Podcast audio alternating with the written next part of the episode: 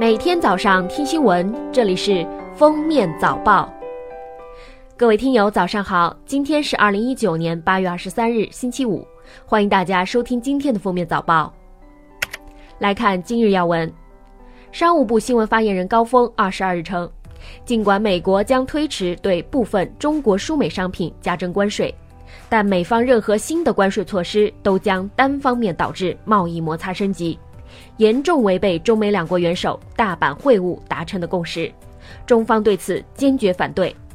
如果美国一意孤行，中方将不得不采取相应反制行动。希望美国与中方相向而行，在平等和互相尊重的基础上找到解决问题的办法，这既有利于中美双方，也有利于整个世界。八月二十一日，全国人大常委会法工委正式启动法工委发言人制度。全国人大常委会法工委研究室主任张铁伟作为发言人亮相，并通报了有关民法典各分编草案立法进展。张铁伟介绍，对人格权编草案二次审议稿主要有以下意见。一是要求对父母离婚后变更未成年子女姓氏作出规定；二是细化有关性骚扰的规定。经研究，发生在用人单位中性骚扰的主要表现之一是利用职权关系从事性骚扰，并且实施该行为不限于在工作场合。现在的法律草案对此已有体现。八月二十二日，十三届全国人大常委会第十二次会议在京举行。全国人大宪法和法律委员会做关于《中华人民共和国药品管理法》修订草案审议结果的报告。草案拟明确药品质量首负责任制，即谁先接到受害人赔偿请求，谁先行赔付，先行赔付后可以再依法追偿。同时，草案将对假药劣药作出新界定。专家指出，首负责任制将避免各责任主体互相推诿，能尽快找到一个责任主体进行赔偿，方便群众迅速解决纠纷。公安部二十二日召开新闻发布会，通报全国公安机关打击整治伪造、买卖居民身份证违法犯罪专项行动工作情况。公安部治安管理局局长李金生介绍，截至目前。各地公安机关共破获伪造、买卖居民身份证案件三点二万余起，抓获犯罪嫌疑人一点六万余人，捣毁制贩假证窝点一千九百余处，缴获一大批伪造居民身份证，发现清理网上涉居民身份证违法信息四千四百六十余条。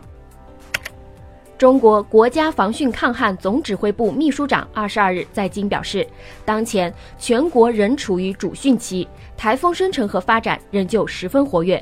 十一号台风白鹿已经生成，可能在明后天登陆中国台湾，二十五日可能再次登陆中国福建、广东沿海。相关部门将继续密切监视，及时预警，强化措施，全力做好防汛防台风各项工作。国家统计局八月二十二日发布一份报告，指出，新中国成立七十年来，中国总人口由一九四九年的五点四亿人发展到二零一八年的近十四亿人，年均增长率约为百分之一点四。全面两孩政策实施后，二零一六年和二零一七年出生人口分别为一千七百八十六万人和一千七百二十三万人，明显高于“十二五”时期年均出生一千六百四十四万人的水平，政策效果显著。据四川省雅安市石棉县委宣传部消息，二十二日七时四十三分，雅康高速二十五点八公里处多处路段发生塌方，导致道路中断。目前雅康高速全线管制，所有车辆无法通行，已经造成一人死亡。下面来听国际新闻。八月二十日，泰国新法规在家吸烟者构成家庭暴力罪正式生效。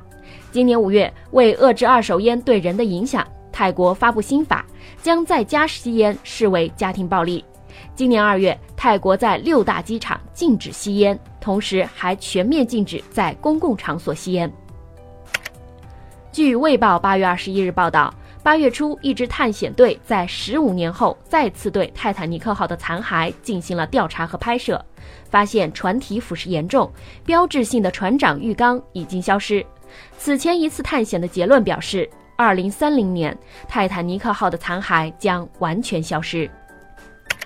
二十日，美国太空委员会第六次会议上，副总统彭斯宣布，下周将正式成立美国太空司令部，由四星空军上将约翰·雷蒙德担任第一任领导人。这是自1947年以来，美国军方首次筹建新武装部队，太空军将成为继空军、陆军、海军陆战队、海军和海岸警卫队之外的第六军种。